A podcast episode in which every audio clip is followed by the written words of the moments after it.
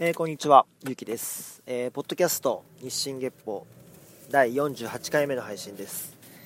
えー、この番組は私、ゆうきが気になったニュースや人物、概念などをもとに、え好きに向上心を持って語る番組です。えーとですね、先日 ちょっと予告というかしたと思うんですけど、イチロー選手の、えー、メジャーリーグ2019年の開幕戦ですね、えー、マリナーズ対アスレチック戦見に行ってきました。で、まあ、結果だけ言っちゃうと、その、うん、えー、4回の裏の守備についた時に交代という、まあ、早いタイミングで、まあ、少しは残念だったんですけど、やっぱりその、イチロー選手の、えー、醸す空気感とか、仕草、もう本当キャッチボールだけでもかっこいい、えー、その姿が見られただけでも本当に幸せでしたし、えー、高いチケット代払った、払っていった甲斐があったなっていうところが、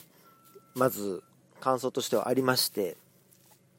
まあ、その次の日にですね、あの、2試合目、途中で、えー、オフィシャル的に引退っていうのが発表されて、え、その後の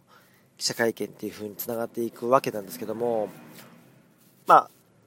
正直想像もできていた話ではあるので、驚きはしなかったんですけど、えー、ついにこの日が来てしまったのかなっていう、ちょっとこう、寂しい思いというか、でも本気で、全力でお疲れ様でしたっていうね、話をし、あの、お疲れ様でしたって言いたい気持ちにもなりまして、えー、ちょっとね、感傷的になったりもしたんですけども。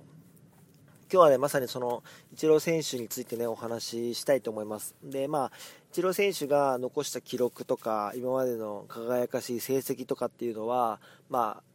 調べていただければいっぱい出てくると思いますので、あのそこに関して僕から紹介することはなく、えー、感覚的な話でイチロー選手についての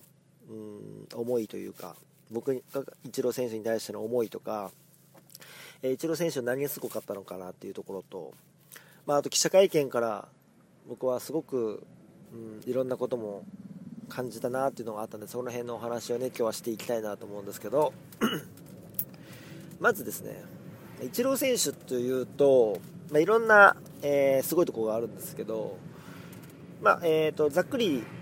ざっくりだけ言っちゃうと、まあえー、日本で9年間プレーをして、まあ、もう本当に超トップレベルのスーパー選手になってでスーパースターの選手になった上で、えー、メジャーリーグに行って、えー、そこで19年目今年で19年目ですね。だから実質まあ18年間メジャーリーガーとして活躍するんですけど、えまあ、日本でも首位打者を7年連続とかですかね取ってえ、3割8分9厘ぐらい打ったりとかした年も確かあったと思うんですけど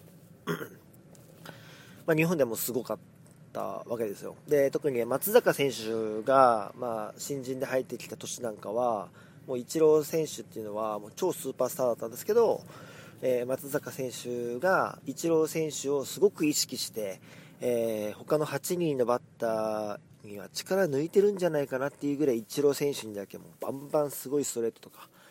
えー、本気モード出して本当に名勝負として語り継がれるような対戦っていうので非常に楽しかったんですけどももう本当ライバルっていう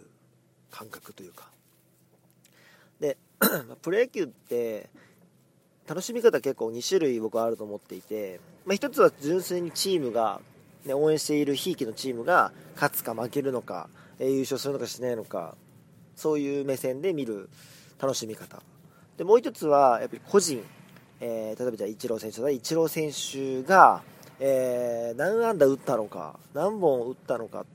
どういう守備をしたのかっていうところを見て、まあ、勝敗は正直どっちでもいいっていう人極端な話いるんですよね。だから本当個人の活躍を楽しみにする、えー、チームの、え勝利を楽しみにする大きく分けて、まあ、この2つがあると思うんですけど、イチロー選手ほど、その個人の、えー、プレーに対して、え、楽しみにしている人が多かった選手っていうのは、数少ないと思いますね。あの、僕がとりあえず見てきた20約20年ちょっと、まあそうですね、24年ぐらいですかね。ずっと見てきたっていうのは、えー、そのプロ野球の中では数少なかったなと思います、まあ、例えば松井選手とか、えー、もちろん松坂選手もそうですけど、まあ、ピッチャーの場合はね勝利っていうのが結構直結するので投手の場合はそういうことそういう目線であんま見られないんですけどバッターに関して言うとやっぱ松井選手とイチロー選手ぐらいかなっていうぐらいそういう選手って少ないんですよね、まあ、あと清原選手ぐらいですかね。うん。だやっぱそのそれだけではやっぱすごいことで、でイチロー選手はやっぱその7年 ,7 年連続首位打者、まあ、首位打者っていうのは、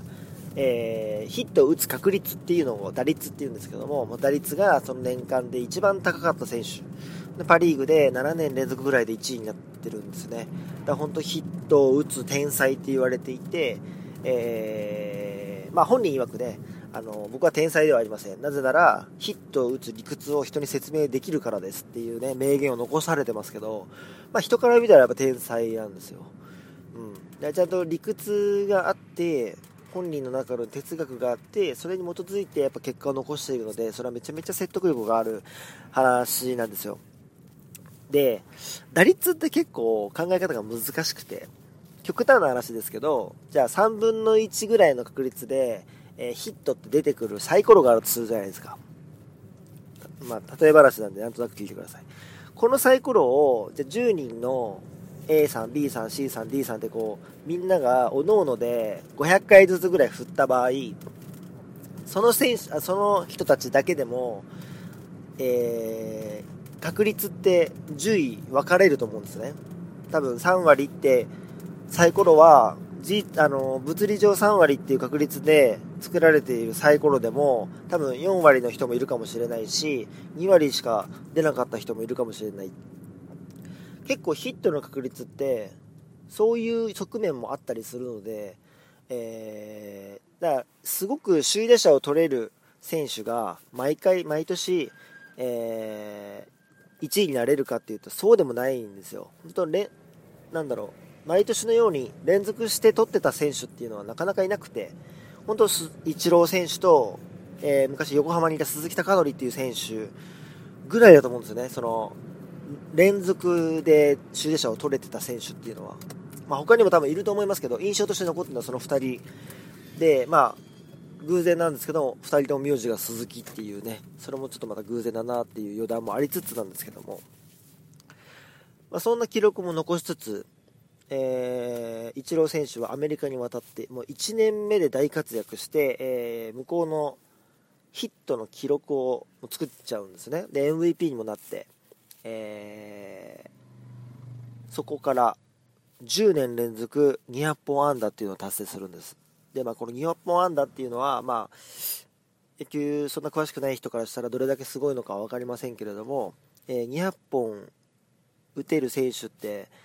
必ず毎年出てるわけではないぐらいのレベルのヒット数なんですね、えー、それを10年連続で打ったと。もうこれがもう本当すごくてで11年目にま途切れるわけなんですけどももうその10年間でもう完全にメジャーリーガーとして超トップレベルにも行ってるわけですよね。で、例えば、日本のプロ野球の中で、えー、迷宮会っていう、まあ、要は、レジェンドと呼ばれるようなプロ野球選手の、なんだろう、うん、集まる会みたいなのが、引退後集まる会みたいなのがあるんですよ。で、そこに入れる条件として、ピッチャーは200勝、バッターは2000本安打っていう区切りがあるんですけど、イチロー選手は、その10年間だけでも、ね、10年連続200本って言ってるぐらいなんで、その10年間だけでも余裕で達成してるわけで、日本の、えー、9年間もいらないし、途切れた後もいらないし、もうそこだけで達成しちゃっていて、えー、終わってみれば、えー、4367本ですね。もう打ってるわけですよ。要は、迷宮会っていう、その、釘、あのー基準を余裕で2倍以上超えちゃって超もうなんだろう言葉では表せられないぐらいすごいわけですよ本当ね引退する前に200本はせめて打ちたいって言ってね頑張って頑張って引退を先延ばしにしている選手がいっぱいいる中で4000本ですよ。で、4367っていうのは、一応ですね、世界記録なんですよ。で、まあ、この世界記録に関しても賛否両論もちろんあるんですよ。日本で打ったのを入れた入れたら、えー、メジャーリーガーで、えー、同じぐらい打った人と比べたら、メジャーリーガーの上だろうっていう考え方もやっぱあるし、いや、そこ関係ないでしょっていう人もいるし、そこはでも本当賛否両論なんですよ。例えば僕らからしたって、韓国で、えー、2000本打ちましたって言って、じゃあ日本のね、えー、プロ野球選手の2000本と同じ土俵かって言われたら、多分日本のファンはみんな、いえ、一緒にしないでよってなるのと一緒で、やっぱりアメリカの人たちだって、いや、メジャーと一緒にしないでよって思っちゃうと思うんで、まあでもやっぱり世界記録として、まあもうメジャーでもかなり結果残されてる人なんで、メジャーだけで3000本打ってる人なんで、えー、イチロー選手に対してすごい、すごくないって言ったら、すごいっていうのがもう世界中の共通認識なんで、そこに関しては誰も疑ってないんですけど、ね、世界記録としてどれだけすごいかっていうのはちょっとまた難しい話ですね。うんまあ、それだけ要は個人の記録をいっぱい持っている選手で、で、この裏でもやっぱ逆に闇もあるんですよ。闇っていうのは、イチロー選手が悪いっていうことではないんですけども、えー、例えばイチロー選手って、基本的に1番バッターが多かったんですね。足も速い、えー、守備もうまい、もう何でもできる選手っていうのもあったし、えー、ヒットを打つのはうまい、器用。で、ホームランはそんなに打つタイプではないっていうのもあるので、まあ、えー、日本時代では3番とかが多かったんですけど、えアメリカ行ってからは基本1番とか、ほとんど1番ですね。なので、1番の1番の、ごめんなさい、ちょっと1番の1番のって言っちゃったけど、1番の、まあ、ベストと思われる役割としては、まず塁に出ること、チャンスを作ることっていうね、考え方があるので、ファーボールっていう、すみません、野球そんな詳しくない人方はちょっと難しいかもしれないですけど、まあ、ボールを4つもらえば、えー、ファーボールって言って塁に出れるっていう、えー、まあ、1番バッターの役割の1つがあったりするんですけど、イチロー選手は極端にこうファーボールが少ないんですね。で、この理由がまあ、いろいろあるんですけど、まず1つは、えー、ストライク以外の球も打ててしまう。だからその、打てそうなボール球だったら手を出してしまうっていう、これが良くも悪くもそういうプレイヤーなんですよ。で、あとはやっぱその記録っていうものに対して、イチロー選手がどこまで意識していたかはわからないんです。本人にしかわからないんですけど、まあチームメイト、えー、ファンからすると、塁に出るよりも、えー、勝利よりも、自分の個人の成績の方が大事なんじゃないかって言われちゃってた時代があるわけですよね。でこれは本人との思いのとのギャップがあるかもしれないので、本人は苦しかったかもしれないですし、えー、なんとも言えない部分ではあるんですよね。でも、イチロー選手の中でもやっぱ、あったのは、えー、個人の成績っていうのを残した上でチームが勝つことが一番のファンサービスだっていう概念はもちろんあるので、そこに関しては僕も同意しますし、えー、結果を残しているうちは、それはもう、なんだろう、それでいいんじゃないかなと正直思ってました。で、まあ、その、20年連続、あ、ごめんなさい、20年連続じゃない。ちょっと持っちゃいましたね。10年連続200本安打っていうのが途切れたあたりから、まあ、イチロー選手に対しての、えー、プレッシャーっていうのもあると思うんですけど、見方がやっぱ少し変わってきたかなっていうのがあって、まあ、まず200本、今年も行くのかな今年も行くのかなって毎年思われながら10年間やってきて、えー、それが途切れてしまった。で、その時に、少し多分、うーん、残念な気持ちもありつつ、楽になった部分もあるんじゃないかなと思うんですよね。で、ファンも、見方が余裕が出てきたというか、あとはもう、イチロー選手をいつまで見れるんだろうって、そういう目線で見てた方も結構多いと思うんです。僕はその1人でしたし。うん。だそのイチロー選手がマリナーズで、え活躍してマリナーズが勝つっていうのはもちろん望んでたことではあるんですけどもやっぱりイチロー選手がアメリカに乗り込んで、えー、活躍しているっていう時点で正直僕ら日本のファンからしたらマリナーズが勝ったらそれは嬉しいけどマリナーズが勝つことよりもイチロー選手が打つことの方がやっぱ喜びで、えー、極端な話をしてしまえばマリナーズが最下位でもイチロー選手がバリバリ現役で結果を残していることの方が嬉しい、うん、素直に言うとそういう選手だったんですよね、もちろん松井選手もそうです、まあ、もちろん日本人がメジャーに行ってる時点でみんなそうなのかもしれないんですけど、うん、なんかやっぱイチロー選手っていうのはやっぱその中でもやっぱ特別なのかなっていう思いは正直あります。うん、でイチロー選手僕は初めてそのあこの人はもうスターの中でのスターなんだなって思えたのが、えー、僕のですねあの仲のいい、えー、何回かお話に出てきてるかもしれないんですけど、まあ、歌手をやっている小学校の同級生がいるんですけど今もまあ仲いい友達で。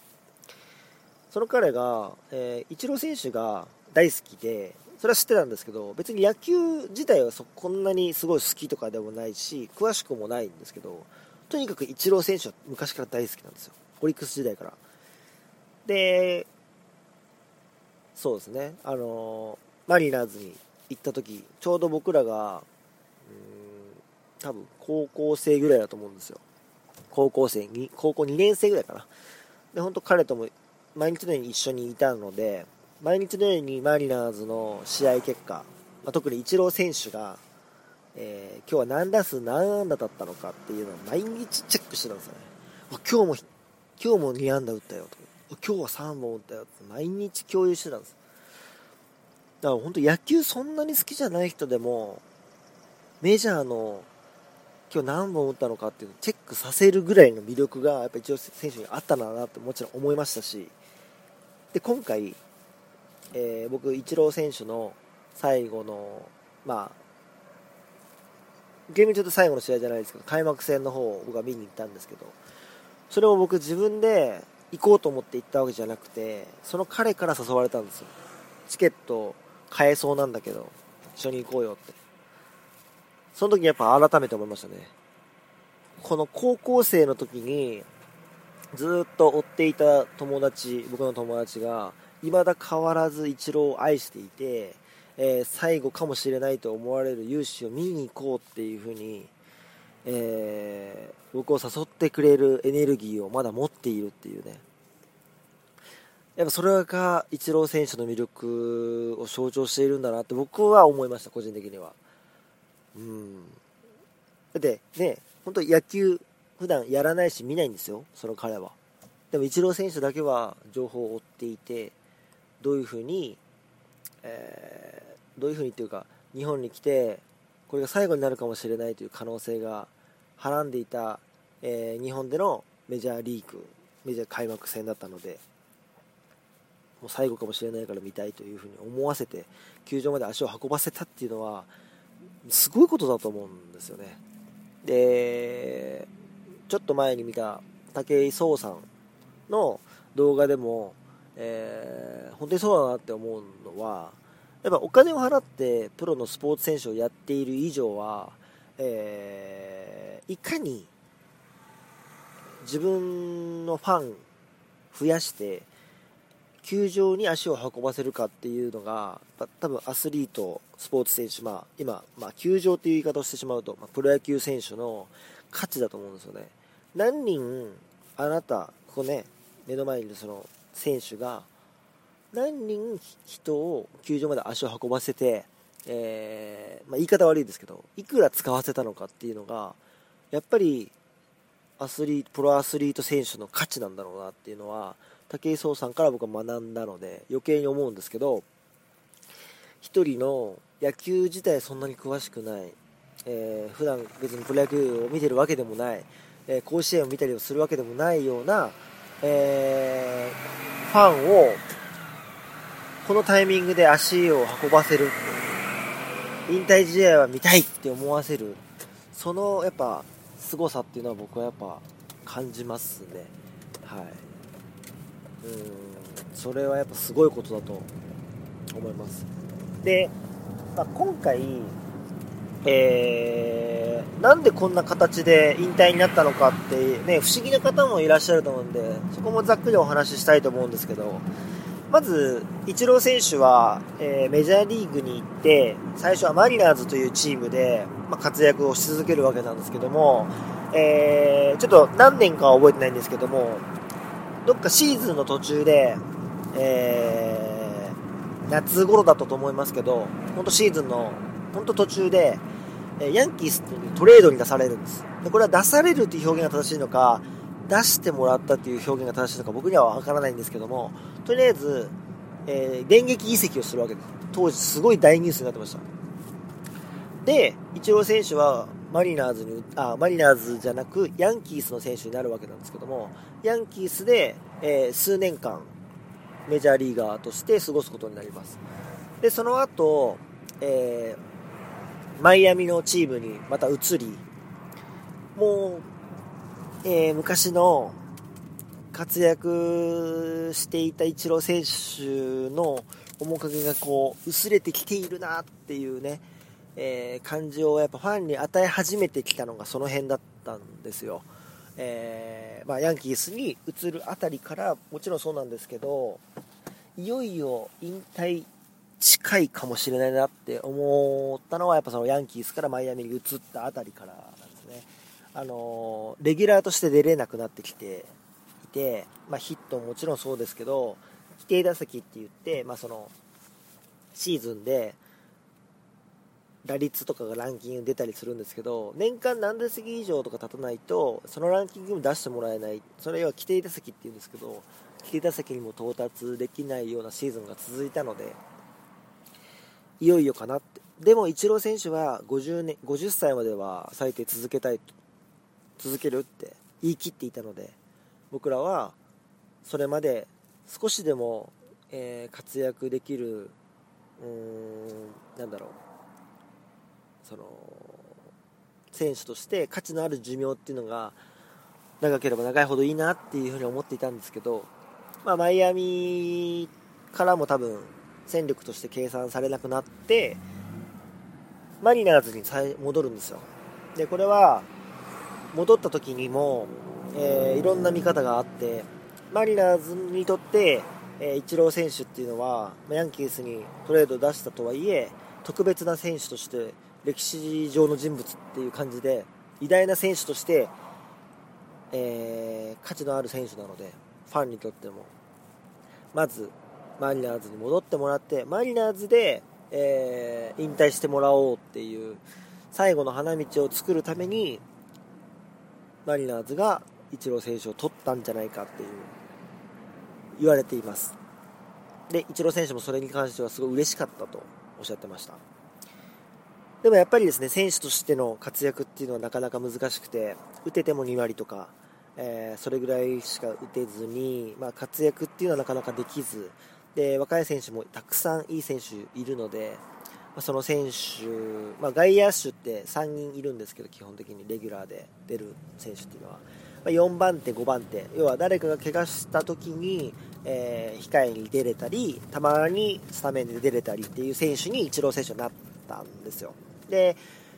守備とか走塁とかに関してはまだ全然現役バリバリなんですけど、やっぱバッティングっていう部分ではかなりやっぱりスケールダウンしてしまっていて、あの、活躍が見込めなくなってしまって、その、1軍登録、選手登録をできる人数っていうのが限られている部分あるがあるので、えー、イチロー選手にその1枠を使うことに対しての是非っていうのが結構問われていたんですよ。えー、イチロー選手を1軍に帯同させるのであれば他のあの選手を使った方がいいんじゃないかっていう考えや声があり実際実力だけで言ったら当然そうなんですよ。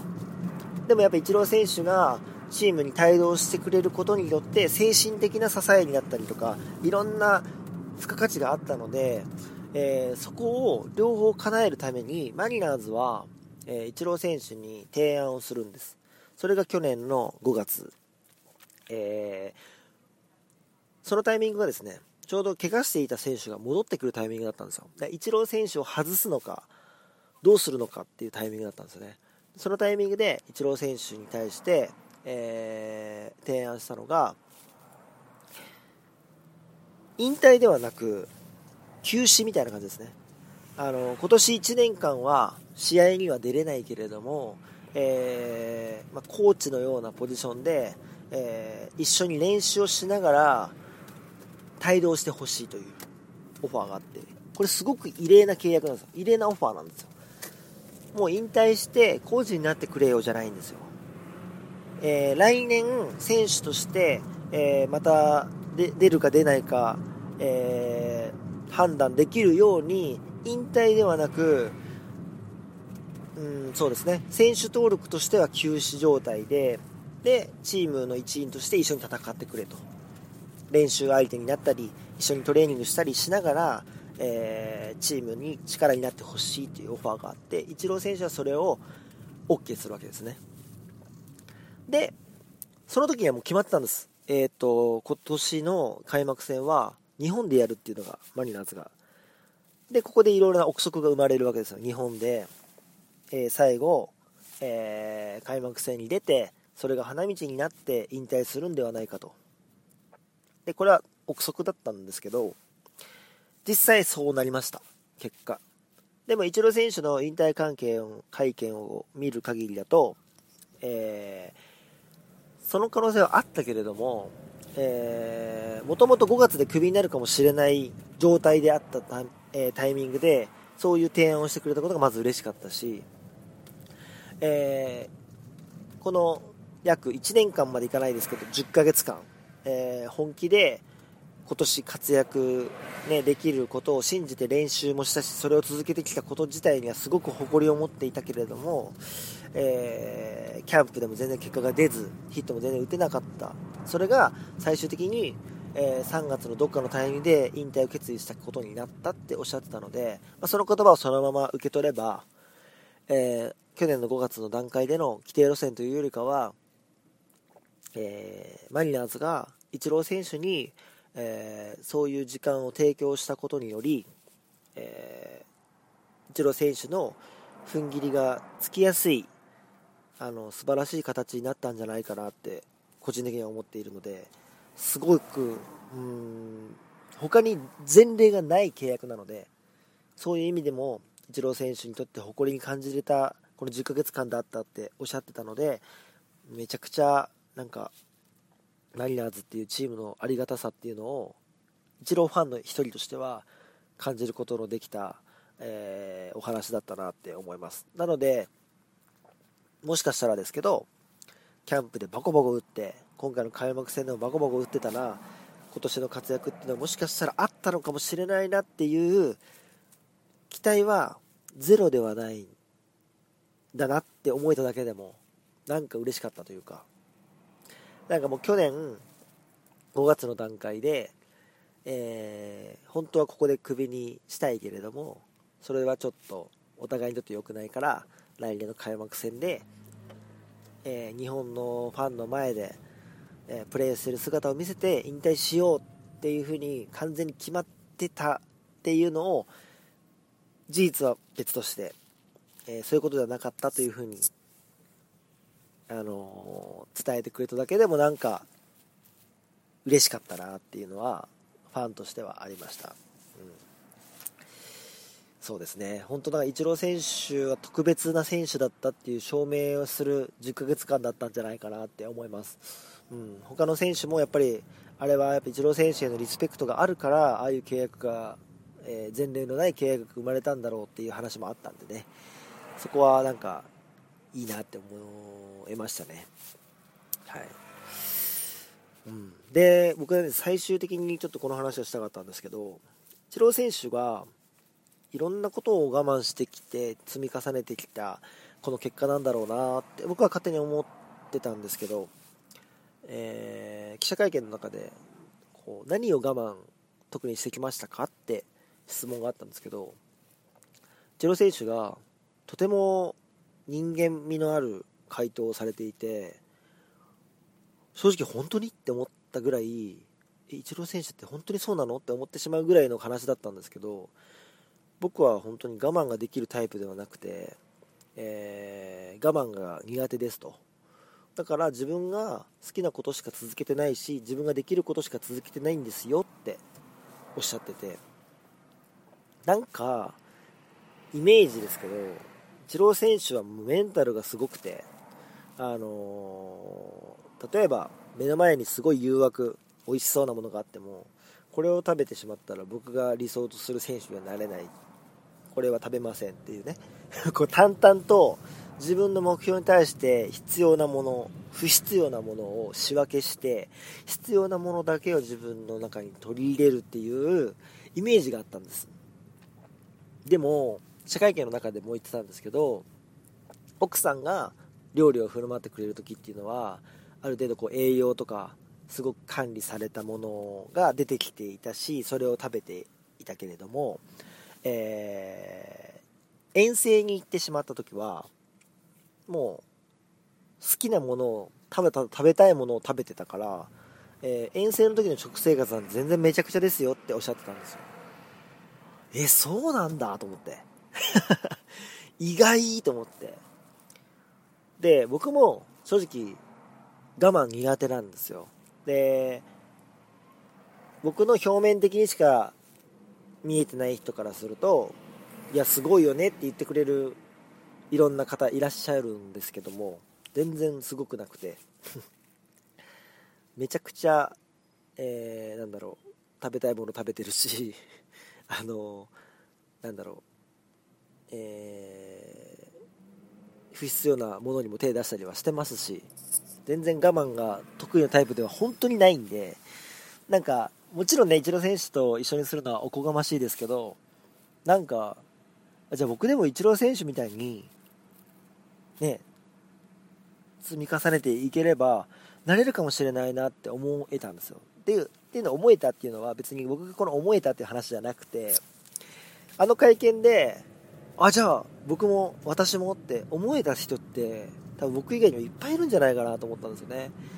なんか、イチロー選手だからできたんだよっていう、イチロー選手に対してのイメージってみんなあったと思うんですけど、あ、そうなんだ。イチローさんも我慢苦手なんだ。じゃあ、自分も、自分ができる範囲頑張れば、結果いっぱい残せるかもっていう希望をね、なんかすごい持たせるような会見だったなっていう、うん、そういうのを感じましたね。なんか僕高校生の時は教師に憧れていた部分があったんで教育っていう部分に関してすごくアンテナを張っていていろんな教え方とか、え、姿勢とかそういうのに対してはすごく情報をいっぱい入れたいですけどイチロー選手はきっと背中で教えるタイプなんだろうなって思いますで僕は今のところですけど背中で教えれるタイプではないんだろうなっていうのは正直自分の自己分析としてはあるのでもっとなんかこうね行動でこう何も言わなくても行動で人に対していろいろ示せる人になっていかなきゃなっていうふうに思います。それが自分のためにもなるし、えー、人に対する影響力にもつながっていくのかなっていうのをイチロー選手から学んだかなって改めてこの記者会見で思えたかなって思います。うん本当に偉大な選手ですし、えー、今後ね、こんな選手、ね、イチロー選手は、えー、僕よりすごい選手が出てくるでしょうしって言ってましたけど、僕は正直出てこないと思いますね。で、出てくるとしたら、それはそれでその選手をめちゃくちゃ称えますけど、うん、出てこないと思います。えー、今だったら例えば大谷選手とかすごいですけどそれはやっぱりイチロー選手とはまた違うタイプでの凄さだったりするので、うん、なんかそういう意味で言うとやっぱり唯一無二の存在として、えー、野球界の歴史の、えー、歴史上の人物としてすごく偉大な輝きを放った選手なんだろうなって思いました。うん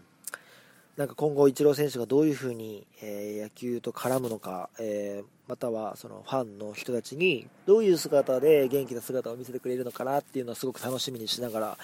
えー、なんかこの今までのイチロー選手の現役時代が僕らに与えてくれたものを僕らの糧にして僕らの人生も歩んでいきたいなっていうふうに思いますしそういうふうに思ってる人も多いんじゃないかなって思います。本当にイチロー選手にはただただ本当にお疲れ様でした。今までありがとうございましたっていうのを本当に言いたいなって思ってます。